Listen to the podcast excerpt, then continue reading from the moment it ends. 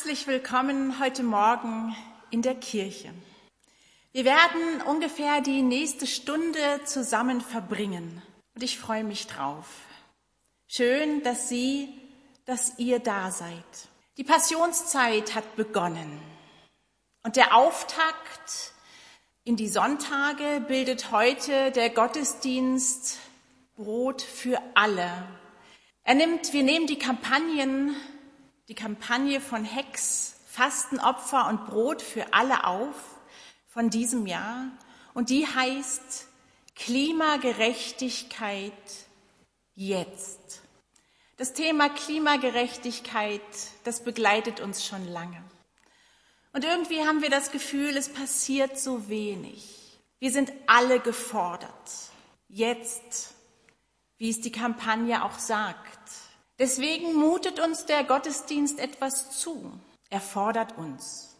Und auf der anderen Seite spricht der Gottesdienst uns etwas zu. Denn für unser Handeln und für unsere Verantwortung gibt Gott uns Mut. Er begleitet uns. Und von diesem Zuspruch werden wir auch hören. Gott gibt uns Mut. Das wird so deutlich in dem Vers, der den Weltgebetstag begleitet hat als Überschrift. Ich will dir Zukunft und Hoffnung geben, war das Thema am letzten Freitag. Und auch ich möchte diesen Vers aus dem Jesaja-Buch noch einmal aufnehmen. Ich will dir Zukunft und Hoffnung geben. Und so feiern wir diesen Gottesdienst jetzt im Namen des Vaters, des Sohnes und des Heiligen Geistes. Amen. Lasst uns beten. Guter Gott, die Kraft, mit der du uns erfüllst, nimmt die Angst und gibt Liebe und Hoffnung. Und genau danach sehnen wir uns. Wir kommen heute Morgen zu dir und möchten deiner Kraft in uns Platz machen. So vieles liegt in uns, was uns nicht gut tut und was uns unsere Lebenskraft raubt. Hier im Gottesdienst möchten wir uns mit dir verbinden und deine Kraft erleben. Danke, dass du uns diese Auszeit heute Morgen schenkst. Komm du in unsere Mitte und berühre unsere Seele, damit auch unser Körper mit neuer Freude und Hoffnung durchströmt wird. Wir danken dir, guter Gott, und loben dich für deine Nähe und deine Liebe.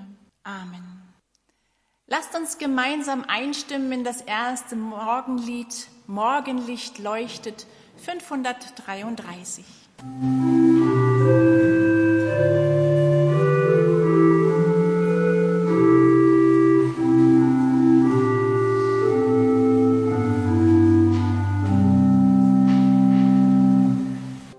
Was ist der Mensch, dass du seiner gedenkst? Dieser Vers stammt aus Psalm 8. Ja, was ist der Mensch? Das ist wohl eine der größten Fragen der Menschheit. Aus dem Glauben heraus möchte ich mal versuchen, diese Frage zu beantworten. Was ist der Mensch? Der Mensch kommt von Gott und ist für seinen Lebensweg mit ganz viel Licht und Glanz ausgestattet. Gott gibt uns etwas mit, wenn wir auf diese Erde kommen. Denn er weiß, dass unser Lebensweg voller Aufgaben und Herausforderungen ist. Wir haben durch die Verbindung mit Gott einen göttlichen Anteil in uns. So sagt es ja auch der Psalm weiter. Du hast ihn wenig niedriger gemacht als Gott selbst. Und Gott denkt an uns. Was ist der Mensch, dass du seiner gedenkst? Ja, wir können uns darauf verlassen, dass Gott uns, wenn er uns auf diese Erde sendet, nicht vergisst, sondern jeden Schritt von uns begleitet. Und so glaube ich, dass unsere Seele ganz stark mit Gott verbunden ist. Ja, ich würde sogar sagen, wenn Babys sprechen könnten, dann könnten sie uns mit großer Klarheit von Gott erzählen. Das glaube ich. Was ist der Mensch? Ein wunderbares Wesen, ein einzigartiges Wesen, das mit Gottes Geistkraft erfüllt ist. Doch diese Welt, in der wir leben, ist groß und weit. Und die Gefahr ist groß, dass die Geistkraft im Laufe unseres Lebens immer mehr abnimmt oder in den Hintergrund rückt, wenn wir nicht darauf aufpassen. Denn in uns liegt auch ein Teil, der dunkel ist und das Leben schwer macht. Wir alle kennen diesen dunklen Teil in uns, der gierig ist, der manchmal schwer zu bändigen ist, der einfach so auftaucht, ungefragt und uns oft überkommt. Dieser Teil ist mächtig. Ja, und ich glaube, auf unserem Lebensweg haben wir auch die Aufgabe, diesen dunklen Teil in uns anzuschauen. Es nützt nichts, ihn zu ignorieren. Die Erfahrung haben wir sicher alle schon gemacht. Denn hinter diesem dunklen Teil steht auch etwas Großes, etwas, das manchmal größer ist als wir selbst. Unsere Macht, unsere Wut, unsere Unzufriedenheit, unsere Angst. Doch ich glaube, mit Gottes Kraft kann dieser Teil kleiner werden. Ich glaube, dass wir es schaffen können, diesen Teil mit Gottes Hilfe heller zu machen. Manchmal verlieren wir uns in der Welt. Und wir verlieren uns jetzt auch in dem Thema von der Klimagerechtigkeit. Es wird so viel geredet und so wenig gehandelt. Das zeigt uns auch, was der Mensch ist, nämlich ganz schön bequem und egoistisch. Ja, das sind wir, weil wir es uns so gemütlich gemacht haben hier auf Erden. Weil wir in so einer großen Fülle leben und das ist ja wunderbar. Wir haben alles und wollen immer noch mehr. Viele von uns jedenfalls. Was ist der Mensch? Er ist zwei in einem, dunkel und hell. Er ist fähig zu lieben und zu handeln und er ist fähig zu hassen und zu zerstören. Der Psalm, der geht noch weiter. Was ist der Mensch, dass du seiner gedenkst und des Menschen Kind, dass du dich seiner annimmst? Der Psalm staunt darüber, wie sehr Gott sich uns zuwendet. Gott verbindet sich mit uns auf ewig Schon vor dem Leben, durch das Leben hindurch und auch danach sind wir mit Gott verbunden. Und Gott traut uns etwas zu. Ja, er traut uns zu, Verantwortung zu übernehmen in dieser Welt. Er traut uns auch zu, Verantwortung für unseren dunklen Teil in uns zu übernehmen. Und genau das wird heute von uns gefordert. Es kann doch nicht sein, dass wir die Erde so lange ausbeuten, bis kein Leben mehr möglich ist. Es kann doch nicht sein, dass wir unseren Wohlstand auf Kosten anderer aufrechterhalten. Es kann nicht sein, dass durch unser Verhalten Arten aussterben. Wir haben so viele Möglichkeiten, diese Welt zu schützen, denn Gott hat uns wenig geringer gemacht als, er, als ihn selbst. Mit Ruhm und Herrlichkeit hat er uns gekrönt. Auch das steht im Psalm 8. Und wer diese Verantwortung hat und als Krone der Schöpfung bezeichnet wird, der muss handeln. Wer mit so einem großen Herz wie wir ausgestattet worden ist, der muss handeln. Puh, wir werden heute ganz schön gefordert. Heute hören wir ganz klar, so geht es nicht weiter. Denn wenn Gott uns Zukunft und Hoffnung geben will, dann braucht er uns. Doch die Verantwortung, die wir bekommen, soll keine Überforderung sein. Darum geht es nicht. Und ich glaube auch, dass der erste Schritt zum Handeln ein spiritueller Schritt ist. Ich glaube, es geht darum, das, was wir von Gott an Kraft, Licht und Liebe mit auf diese Welt bekommen, dass wir das in uns stärken. Das ist für mich der erste Schritt, um in dieser Welt zu wirken. Denn wenn wir Gottes Geist in uns stärken, unserer Seele Raum geben, dann steht unser Tun und unser Handeln in Verbindung mit Gott. Und dies ist für mich das Fundament für jeden weiteren Schritt. Wie kann ich das, was Gott mir für meinen Lebensweg mitgegeben hat, in mir stärken? Um dieser Frage eine Antwort zu geben, lese ich aus dem Lukas-Evangelium aus dem fünften Kapitel. In einer der Städte traf Jesus einen Mann, der am ganzen Körper aussätzig war. Als er Jesus sah, warf er sich vor ihm nieder und flehte ihn an. Herr, wenn du willst, kannst du mich heilen. Jesus streckte die Hand aus, berührte ihn und sagte, ich will es tun, sei gesund. Im selben Augenblick war der Mann von seiner Krankheit geheilt. Jesus befahl ihm, nicht über seine Heilung zu reden. Aber das Verbot änderte nichts daran, dass immer mehr Menschen von seinen Wundern sprachen. In Scharen drängten sie zu ihm. Sie wollten ihn hören und von ihren Krankheiten geheilt werden. Immer mehr. Jesus aber zog sich zurück, um in der Einsamkeit zu beten. Jesus hat ein volles Programm. Er heilt, er predigt und es kommen immer mehr Menschen zu ihm. Ich kann mir vorstellen, dass er auch erschöpft war von seiner Aufgabe, Gottes Liebe auf dieser Erde lebendig zu machen. Immer war was los, immer gab es einen Haufen zu tun. Das kostet Energie. Das alle kennen wir ja. Woher nimmt Jesus diese Energie? Im letzten Satz stand etwas ganz Wunderbares. Jesus zog sich zurück er ging in die Einsamkeit und betete.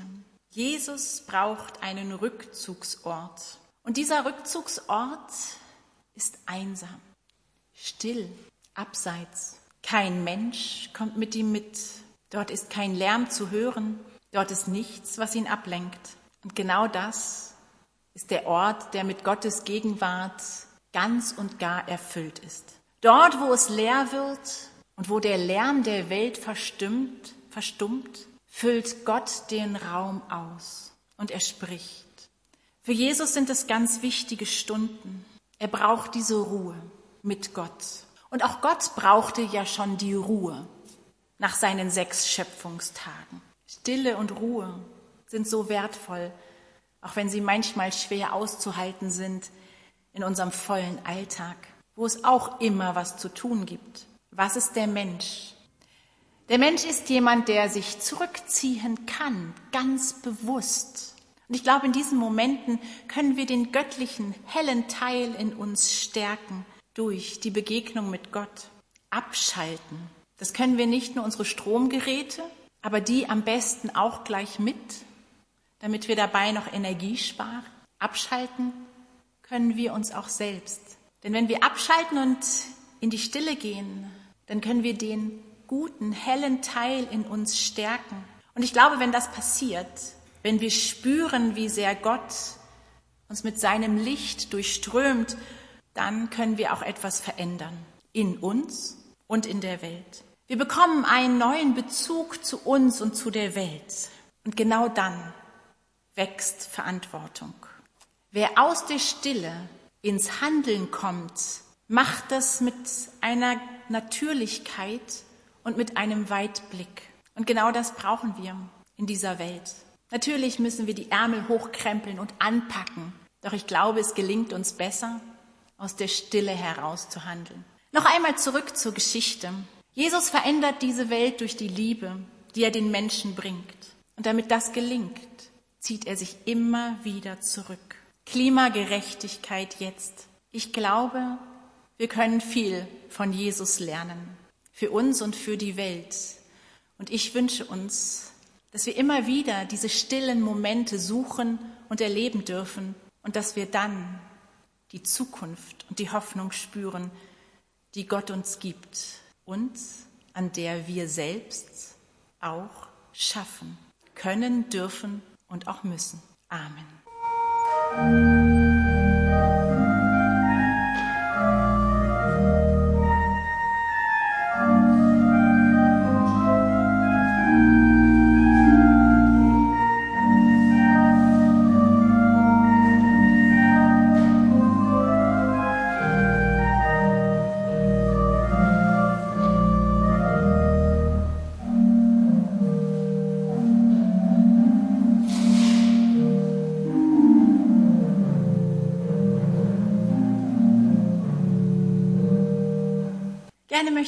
Euch herzlich einladen zu den folgenden Veranstaltungen in der nächsten Woche. Am Montagmorgen um 9 Uhr trifft sich hier, wie schon immer, die Gebetsgruppe. Dazu dürfen Sie gerne dazukommen und für diese Welt und für die Anliegen hier zu beten. Zu einem weiteren Gebet lade ich Sie ganz herzlich am Dienstagabend ein. Hier um 19 Uhr möchten wir uns zum Friedensgebet versammeln. Der Ukraine-Konflikt bewegt uns alle sehr und ich glaube, das Gebet ist ein Protest, den wir in die Welt schicken können. Es wird etwas, eine sehr stille Veranstaltung sein, passend eigentlich zu der Predigt von heute, mit einem Gebet und einer, und viel Stille. Am Donnerstag findet dann der Seniorennachmittag statt. Er fängt um 14 Uhr an und das Programm können Sie im Reformiert in der Beilage nachlesen. Nächsten Sonntag sind Sie, seid ihr herzlich eingeladen nach Feldheim in den Gottesdienst. Dort findet der 10.10 Uhr 10 Gottesdienst statt. Herzliche Einladung. Die Kollekte ist bestimmt für ein Landesprojekt in Rumänien. Und zwar ist das auch ein Hex-Projekt und geht nach Rumänien, wo die Entwicklung jahrzehntelang zurückliegt. Und dies gilt nicht nur gegenüber Westeuropa. Ländliche Gebiete sind stark von der Abwanderung und der Überalterung der Bevölkerung betroffen. Und in Rumänien ist auch die Integration der Roma eine große Herausforderung. Vor diesem Hintergrund unterstützt HEX den Spitex-Dienst in Rumänien für betagte und pflegebedürftige Menschen sowie ein Frauenhaus und eine Beratungsstelle für Opfer von häuslicher Gewalt. Wir können diese wertvolle Arbeit mit unserer Spende unterstützen. Herzlichen Dank für alles, was Sie dafür geben. Gib Frieden, Herr, gib Frieden ist das nächste Lied, zu dem ich Sie einlade. 827.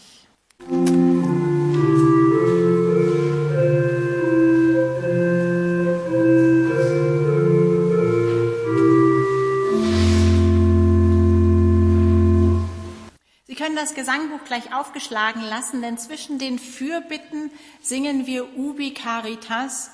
Es ist äh, die Nummer 813. Wir halten Fürbitte und ich bitte Sie, wenn möglich, dazu aufzustehen.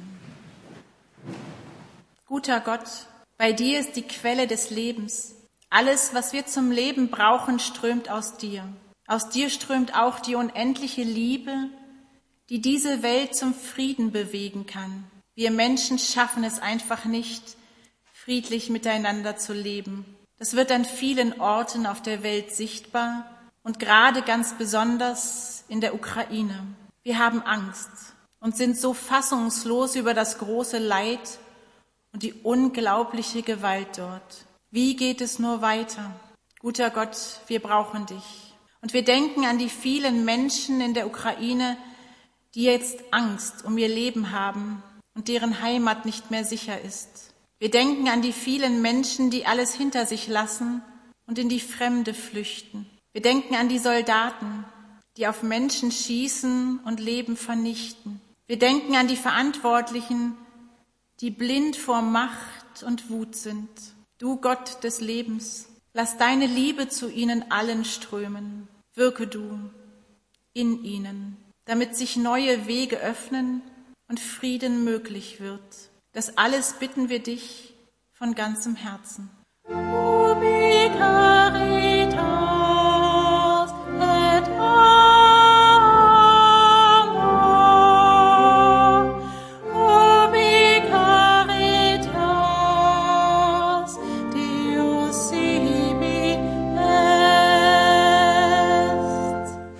Guter Gott, bei dir ist die Quelle des Lebens. Alles, was wir zum Leben brauchen, strömt aus dir.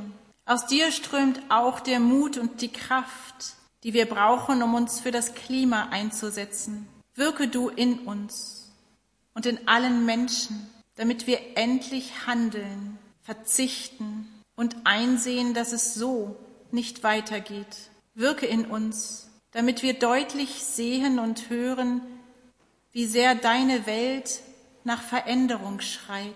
Nimm du unsere Trägheit und lass uns einstehen nach unseren Möglichkeiten. Wir denken an alle Menschen, die schon jetzt ganz direkt von der Klimakrise betroffen sind. Das alles bitten wir dich von ganzem Herzen. Guter Gott, bei dir ist die Quelle des Lebens. Alles, was wir zum Leben brauchen, strömt aus dir. Aus dir strömt auch ein Licht, das Hoffnung schenkt. Und so bitten wir dich für alle Kranken und Sterbenden, für alle Müden und Verzweifelten, für alle Suchenden und für alle Genesenden. Lass dein Licht scheinen auf ihrem Weg.